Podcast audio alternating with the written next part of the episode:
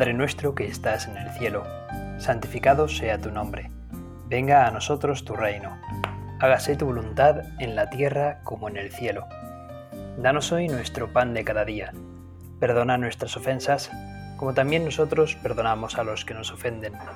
No nos dejes caer en la tentación, y líbranos del mal. Amén.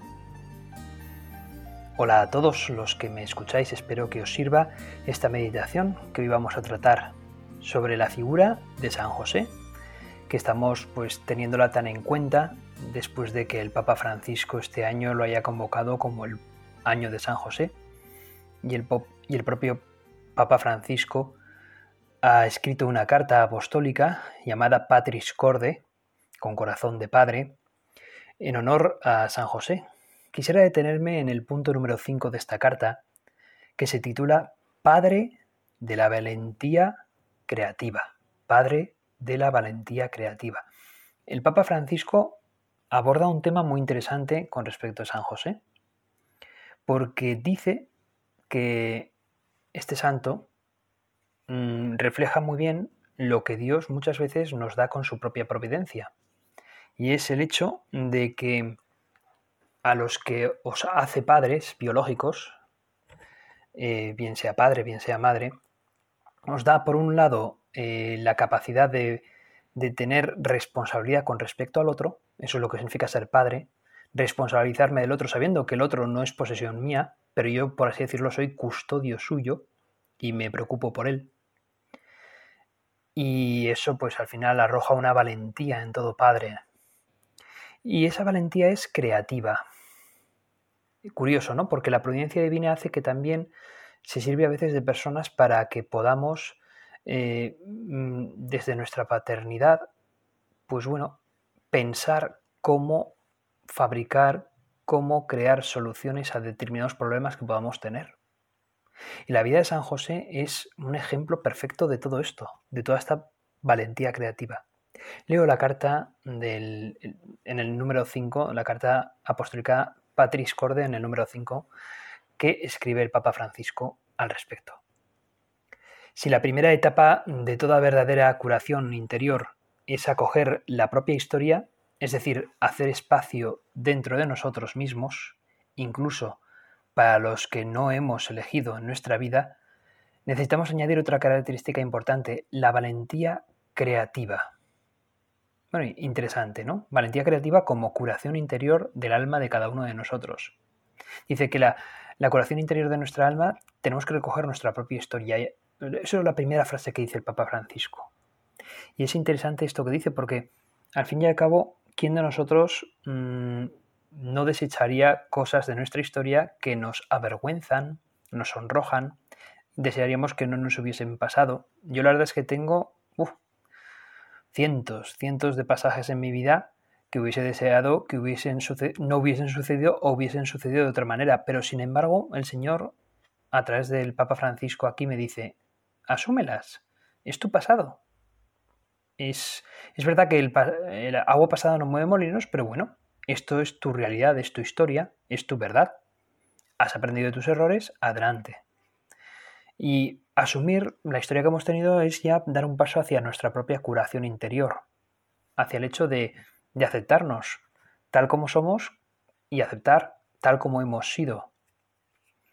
Y dice también aquí el Papa Francisco que otra característica, importante en esa vida nuestra es esa valentía creativa. Continúo con lo que dice el Papa Francisco. Esta surge especialmente cuando encontramos dificultades. De hecho, cuando nos enfrentamos a un problema podemos detenernos y bajar los brazos o podemos ingeniárnoslas de alguna manera. A veces las dificultades son precisamente las que sacan a relucir recursos en cada uno de nosotros que ni siquiera pensábamos tener. Qué interesante esto que dice aquí el Papa Francisco. Esa valentía creativa. A veces nos podemos sorprender a nosotros mismos de que nos enfrentamos a problemas que si nos lo dicen antes pues igual hubiésemos tirado la toalla, pero que nosotros hemos encontrado en ese caminar de nuestra vida y al final hemos tenido que dar algún tipo de solución y lo hemos dado una solución pues a veces de un modo creativo. Incluso el Papa Francisco habla de detenernos, bajar los brazos. Bueno, eso me recuerda a esa imagen de Moisés que para que venciese Josué, que, que era el soldado judío, para que venciese el ejército de Josué, de los judíos, frente al enemigo, José, eh, Moisés tenía que permanecer con los brazos levantados, con el callado que el Señor había dado levantado, y siempre que permanecía con los brazos levantados, los judíos ganaban, siempre que permanecía con los brazos cansados, agotados y hacia abajo, los judíos perdían la batalla. Y al final se las ingenia para que los que están alrededor de Moisés, Aarón y otro señor más, que ahora mismo no recuerdo el nombre, pues al final terminan por colocarle unos, mm, unas piedras debajo de sus brazos para que pueda apoyarse en ellas y luego le sostienen los, brazos también a Moisés hasta que ya por fin se, se, hace de noche y ya pues vence el ejército judío de Josué al ejército enemigo. Bueno, pues hay que ingeniárselas, ¿verdad? Para poder suplir las dificultades, para poder vencer las dificultades. Y muchas veces dice aquí el Papa Francisco, leyendo los Evangelios de la infancia, nos preguntamos por qué Dios no intervino directa y claramente. Pero, dice el Papa Francisco, Dios actúa a través de eventos y de personas. José era el hombre por medio del cual Dios se ocupó de los comienzos de la historia de la redención. Dice el Papa Francisco que José era el verdadero milagro con el que Dios salvó al niño y a su madre. El cielo intervino confiando en la valentía creadora de este hombre, de José de Nazaret, que cuando llegó a Belén y no encontró un lugar donde María pudiera dar a luz, se instaló en un establo y lo arregló hasta convertirlo en un lugar lo más acogedor posible para que el Hijo de Dios viniera al mundo. Ante el peligro inminente de Herodes, que quería matar al niño, José fue alertado una vez más en un sueño para protegerlo y en medio de la noche organizó la huida a Egipto. Muchas veces eh, nos puede pasar una cosa como muy concreta con el tema de la providencia divina. Ya sabéis, esa especie como de, chiste o, bueno, de anécdota sobre la providencia divina, que es aquella a partir de la cual, eh, bueno, pues ya sabéis, igual os lo han contado, igual no, pero es un señor que eh, sucede una inundación y este señor había rezado a Dios y había sentido esa emoción interior de que Dios le iba a ayudar y le iba a salvar. Y él había rezado a Dios diciéndole, Señor, me tienes que salvar de esta inundación, me tienes que rescatar de esta inundación. Porque me voy a ahogar, si no, en mi casa. Y él pues estaba en el techo, en el tejado de su casa, viendo cómo el río estaba decrecida y podía llevarse de un momento a otro su casa. Pero él sabía seguro que Dios le iba a rescatar la providencia divina iba a actuar. Entonces vienen los bomberos en una especie como de barca y dicen, véngase con nosotros. Dicen, no os preocupéis que Dios me va a salvar. Iros, iros. Que yo, de esto, de esto Dios se encarga. Pero hombre, ¿pero está usted seguro? Sí, sí, que Dios se encarga. Luego viene la defensa civil, ¿no? una especie como de ejército también, que vienen con otras lanchas y también se acercan a donde está él en el tejado véngase con nosotros. Y dice, no os preocupéis que Dios me va a salvar, pero, pero véngase. No, no, que Dios me va a salvar. Y se van. Y él permanece en el tejado. Por fin viene en helicóptero otro equipo de salvamento. Desde la megafonía le dicen que, que coja la escalera para subir a donde están ellos en el helicóptero y que se lo llevarían de allí, pero él les asegura que no, que no lo va a hacer porque Dios le va a rescatar. Finalmente la crecida sube tanto que se lleva a la casa y termina ahogándose este señor. Por fin, cuando ya muere, va ahí al cielo y ante la presencia del Señor le pregunta a ver por qué no le ha rescatado. Cuando la providencia iba a actuar y le había asegurado que él le iba a rescatar. Y Dios le dice, pero no te das cuenta que yo te envié primero a los bomberos, luego a los, al ejército con una lancha y finalmente a otro equipo de rescate con un helicóptero. Y no quisiste coger ninguno de esos. Claro, la moraleja de esto es que muchas veces esperamos la providencia divina, pero que tenemos que entender que la providencia divina viene quizás a veces de unas maneras que no sospechábamos nosotros. Y que la providencia divina precisamente se sirve de personas. Y en este caso, en el caso de María y de Jesús, quien se encargaba de ofrecer esa providencia divina, esa protección por parte de Dios, era nada menos que José. José de Nazaret, el padre de Jesús y el marido de la Virgen María, el patriarca de la Sagrada Familia. Él es ese milagro del que nos habla el Papa Francisco. Él es el que se encargó de que se diese la voluntad de Dios. Por eso, él tuvo que organizar, como bien ha dicho el Papa, ese pesebre en Belén para que pudiese nacer ese niño, el Hijo de Dios, Dios mismo hecho hombre, de la manera más digna posible. Fue José quien se encargó también de preparar la huida a Egipto, cuando, cuando el niño estaba amenazado de muerte junto con el resto de la población menor de dos años. Y seguimos leyendo al Papa. De una lectura superficial de estos relatos se tiene siempre la impresión de que el mundo esté a merced de los fuertes y de los poderosos, pero la buena noticia del Evangelio consiste en mostrar cómo, a pesar de la arrogancia y la violencia de los gobernantes terrenales, Dios siempre encuentra un camino para cumplir su plan de salvación. Incluso nuestra vida parece a veces que está en manos de fuerzas superiores, pero el Evangelio nos dice que Dios siempre logra salvar lo que es importante con la condición de que tengamos la misma valentía creativa del carpintero de Nazaret, de José, que sabía transformar un problema en una oportunidad, anteponiendo siempre la confianza en la providencia. Si a veces pareciera que Dios no nos ayuda, no significa que no que nos haya abandonado, sino que confía en nosotros, en lo que podemos planear, inventar, encontrar. Fijaos, muchas veces hay personas que se quejan, es que es que Dios nos ha abandonado. No, no, no, es que Dios se sirve de ti. Es que Dios confía en ti, confía en tus fuerzas. El que no confía en tus fuerzas eres tú, pero Dios sí que confía en tus fuerzas.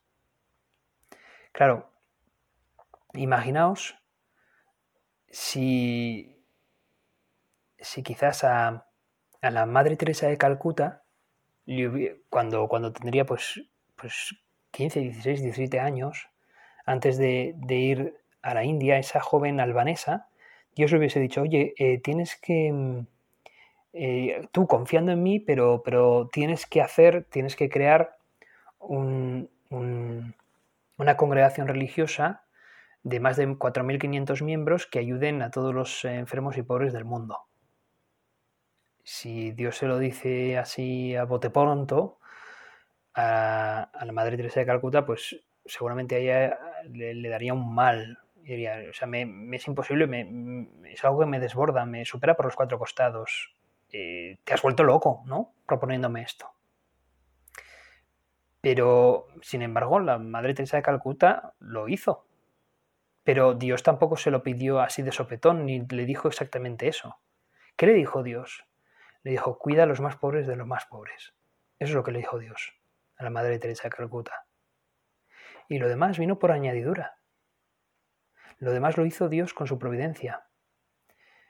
Y lo único que hizo mm, la Madre Teresa de Calcuta fue obedecer a Dios desde la sencillez de un mensaje muy, muy crucial. Cuida a los más pobres de entre los pobres. Porque ahí está Cristo entre ellos.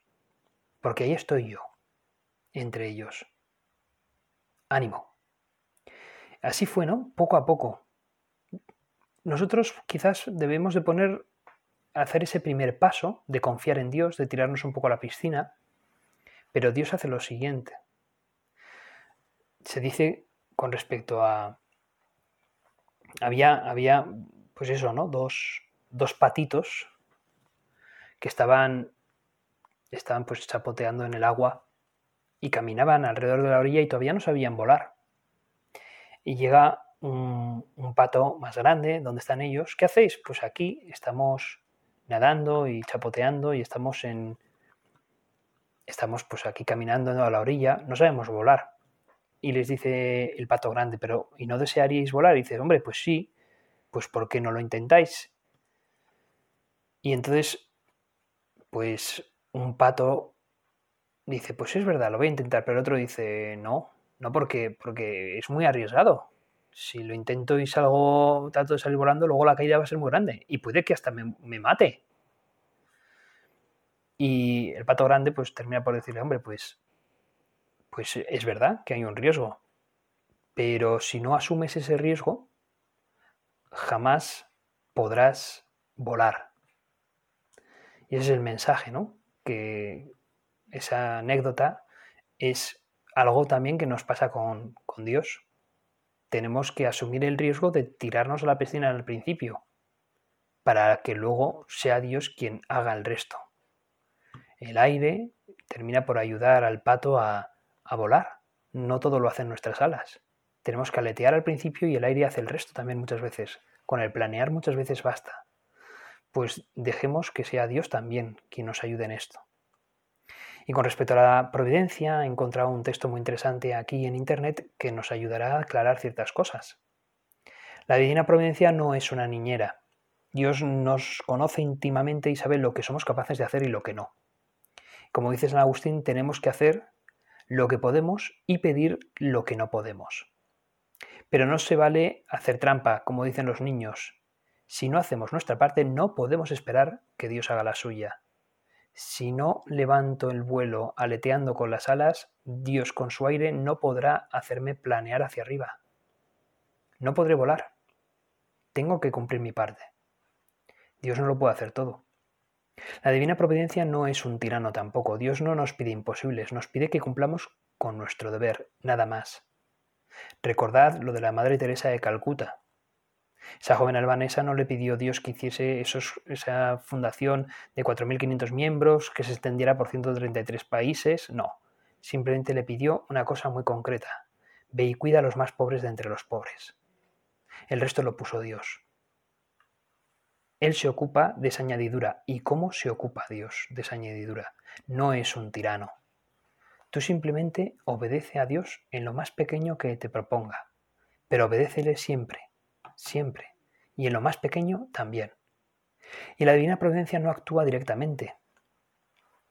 La conocida historia del hombre que pedía a Dios para que lo salvara de esa inundación, nos ha dado un ejemplo de ello, ¿verdad? Dios actúa a través de otras personas.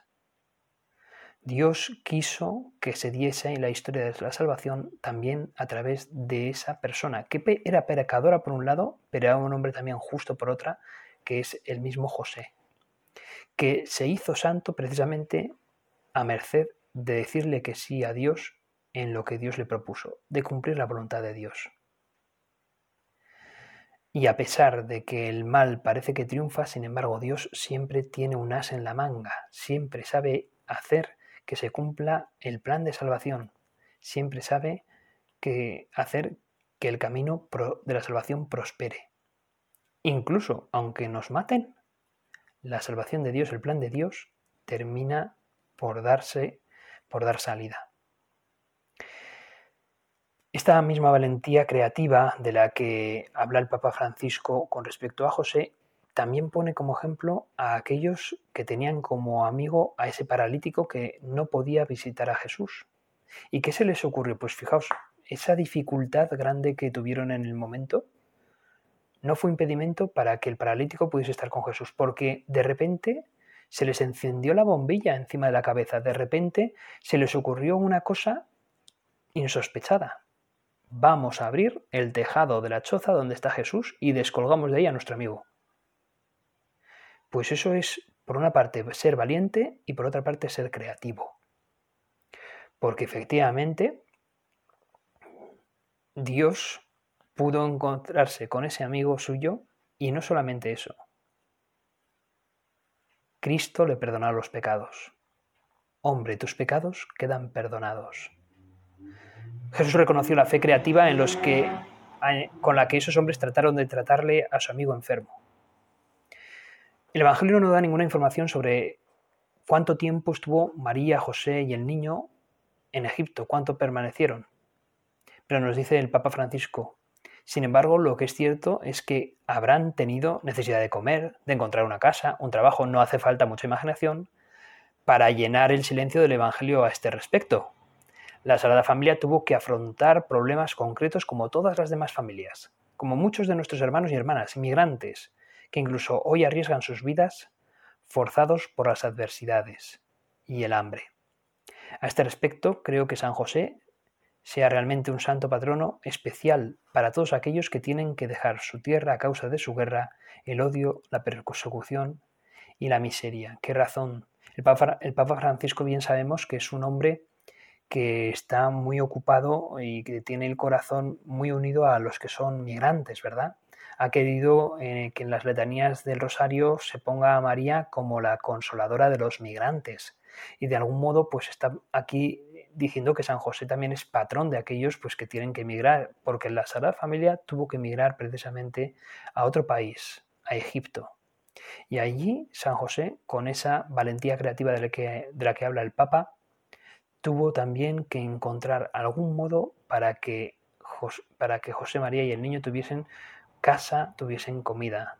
Tendría que trabajar, tendría que buscarse trabajo, tendría que buscarse contactos para poder salir adelante para poder dar algo, a su, algo que comer a su hijo, algo que comer a su mujer. Al final de cada relato nos sigue diciendo el Papa, en el que José es el protagonista, el Evangelio señala que él se levantó, tomó al niño a su madre e hizo lo que Dios le había mandado. De hecho, Jesús y María, su madre, son el tesoro más preciado de nuestra fe. En el plan de salvación no se puede separar al hijo de la madre, de aquella que avanzó en la peregrinación de la fe y mantuvo fielmente a su único, a su, unión con su Hijo hasta la cruz. José tuvo en su corazón siempre metidísimos a María y al niño Jesús. Él, o mejor dicho, ellos fueron el sentido de su vocación, el sentido de su vida. José fue padre de Jesús, esposo de María, se sintió como con el deber de ser custodio de ambos. Ese fue su trabajo, esa fue su santidad. Y José se admiraría muchas veces de la providencia de Dios. Pondría trabajo, esfuerzo, fuerzas, y Dios también muchas veces haría el resto, y José se admiraría de ello. Se admiraría de cómo Dios ayuda a aquel que se esfuerza por seguir la vocación que Dios le pide. Precisamente en ese plan de salvación en el que está Jesús y María, que son precisamente la clave de la vida de San José, debemos preguntarnos a nosotros si como San José estamos protegiendo con todas nuestras fuerzas a Jesús y María en nuestra vida que están misteriosamente confiados a nuestra responsabilidad, a nuestro cuidado, a nuestra custodia. Yo soy responsable de tener al niño Jesús y a la Virgen María en mi corazón. ¿Los tengo custodiados en mi corazón? Es una pregunta que me hago y que os hago a vosotros. El Hijo del Todopoderoso viene al mundo asumiendo una condición de gran debilidad. Jesús necesita de José para ser defendido, protegido, cuidado, criado, Dios confía en este hombre, en José, del mismo modo que lo hace María, que encuentra en José no solo al que quiere salvar su vida, sino al que siempre velará por ella y por el niño. En este sentido, San José no puede dejar de ser el custodio de la Iglesia, porque la Iglesia es precisamente la extensión del cuerpo de Cristo en la historia. Y al mismo tiempo, en la maternidad de la Iglesia se manifiesta la maternidad de María. El Papa Francisco nos dice que José, a la vez que continúa protegiendo a la Iglesia, sigue amparando al niño y a su madre. Nosotros también, amando a la Iglesia, continuamos amando al niño y a su madre. Como otros santos han dicho también, no se puede pretender tener a Dios como padre si no tienes a la Iglesia como madre. Si no amas a la Iglesia, no puedes amar a Dios. Este niño, el niño Jesús, es el que dirá, les aseguro que siempre que ustedes lo hicieron con uno de estos mis hermanos más pequeños, conmigo lo hicieron. Así cada persona necesitada, cada pobre, cada persona que sufre, cada moribundo, cada extranjero, cada prisionero, cada enfermo, son el niño que José sigue custodiando. Por eso se invoca a San José como protector de los indigentes, San José como protector de los necesitados, San José como protector de los exiliados, de los afligidos, de los pobres, de los moribundos, pues al fin y al cabo José también es patrón de la buena muerte. Y es por lo mismo que la Iglesia no puede dejar de amar a los más pequeños, porque Jesús ha puesto en ellos su preferencia. Jesús se identifica personalmente con ellos, Jesús se identifica personalmente con los más pequeños. De José debemos aprender el mismo cuidado y responsabilidad. Amar al niño y a su madre. Amar los sacramentos y la caridad. Amar a la iglesia y a los pobres. En cada una de estas realidades está siempre el niño y su madre. Hay que pedirle esto a San José, hay que pedirle que nos ayude a nosotros también a entender que los pobres, los inmigrantes, los exiliados, todos son de algún modo la Sagrada Familia necesitada de ayuda por nuestra parte. Y que cuando nosotros somos capaces de responsabilizarnos de los demás, ya estamos ejerciendo esa paternidad. Y que Dios nos ayudará, que Dios nos ayudará precisamente a ejercer esa responsabilidad a amar a los demás en su debilidad, a ser padres, custodios de aquellos que necesitan de nosotros. Dios nos ayudará en esto. Hay, y con esto, bueno, para ir terminando, hay otra anécdota que me gustaría señalar, que es un caso real. Ya en su día hablé, eh, bueno, de un padre que, tenía un hijo que, que, solamente podía hablarse con él a través de una especie de máquina, ordenador, que estaba totalmente paralizado su hijo, que su hijo, sin embargo, le llegó a decir que al contemplar un maratón, pues el niño sintió como si estuviese él también corriendo y desde entonces el padre se encargó siempre de, de, hacer, de, entrenarse para que su hijo pudiese, y, llevar a su hijo a cuestas los maratones para que pudiese su hijo sentir que siempre estaba corriendo. Bueno, pues ese es el amor de un padre, pero ahora quisiera detenerme en otro hecho real, que es el amor de un niño que es el hermano mayor de su hermana y que ha arriesgado su vida por él, por ella, perdón. Es el caso de, y lo leo, lo tengo aquí apuntado, de Bridget Walker. Este es un niño de 6 años que cuando vio a un perro pastor alemán abalanzarse sobre su hermana, pues él se interpuso entre ambos, de tal modo que fue, en vez de morder el perro a su hermana, el perro le mordió a él. Y le mordió en la cara, le mordió en, los labios, le mordió en, en la cabeza. Al final se saldó con más de 90 puntos de sutura y con el niño pues teniendo que ser atendido en un hospital. Fue la tía eh, de este niño, Nicole Walker, quien dio, quien, quien quiso poner en, Instagram eh, la historia de, de su sobrino y una foto con su hermana. La hermana de cuatro años, él, recordadlo, seis años de edad, seis años. Y bueno, y, llamó a actores de, que, están, que hacen de superhéroes en películas que por favor eh, les diesen ánimos en la recuperación para que Bridger se pudiese recuperar cuanto antes y con una sonrisa, porque eh, Bridger era precisamente fan número uno de, estos superhéroes, ¿no? de, de Spider-Man, el Capitán América, Iron Man, Thor, todos estos.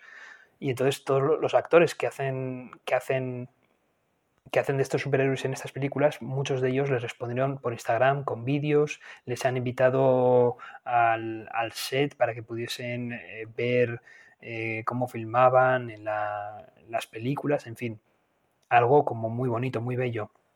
Pero todos, todos decían lo mismo, nos ha sorprendido tu valentía, nos ha sorprendido la capacidad que tienes de amar a tu hermana y anteponerte eh, para que ella pudiese sobrevivir. Y la respuesta del niño es lo más impactante. Dice, yo tengo seis años, mi hermana tiene cuatro. Si alguien tenía que morir, pensé que sería que ese debería de ser yo, porque yo soy el hermano mayor. Pues qué historia más bonita. qué historia más bonita la de este niño y este chico tan valiente. Pues él actuó como un padre con su hermana porque se vio que ella era débil y él era algo menos débil y que había un mal que podía atacarla y él fue creativo y se puso en medio precisamente para que el mal no llegase a ella, sino que le llegase a él. Pues esto es lo que también José quiso hacer con María y con Jesús, anteponer su vida para que el elegido, el Mesías y su madre pudiesen salir adelante y se pudiese cumplir el plan de salvación. Pidámosle a San José que nos ayude a entender esto y que nos, nos contagie de su humildad y su valentía y también de su creatividad y así nosotros también poder seguir con la prudencia de Dios, por supuesto, nuestro camino de la santidad. Termino con una oración dirigida a San José. Salve custodio del Redentor y esposo de la Virgen María. A ti Dios confió a su Hijo. En ti María depositó su confianza. Contigo Cristo se forjó como hombre. Oh bienaventurado José, muéstrate Padre también a nosotros y guíanos en el camino de la vida. Concédenos gracia misericordia y valentía, y defiéndenos de todo mal.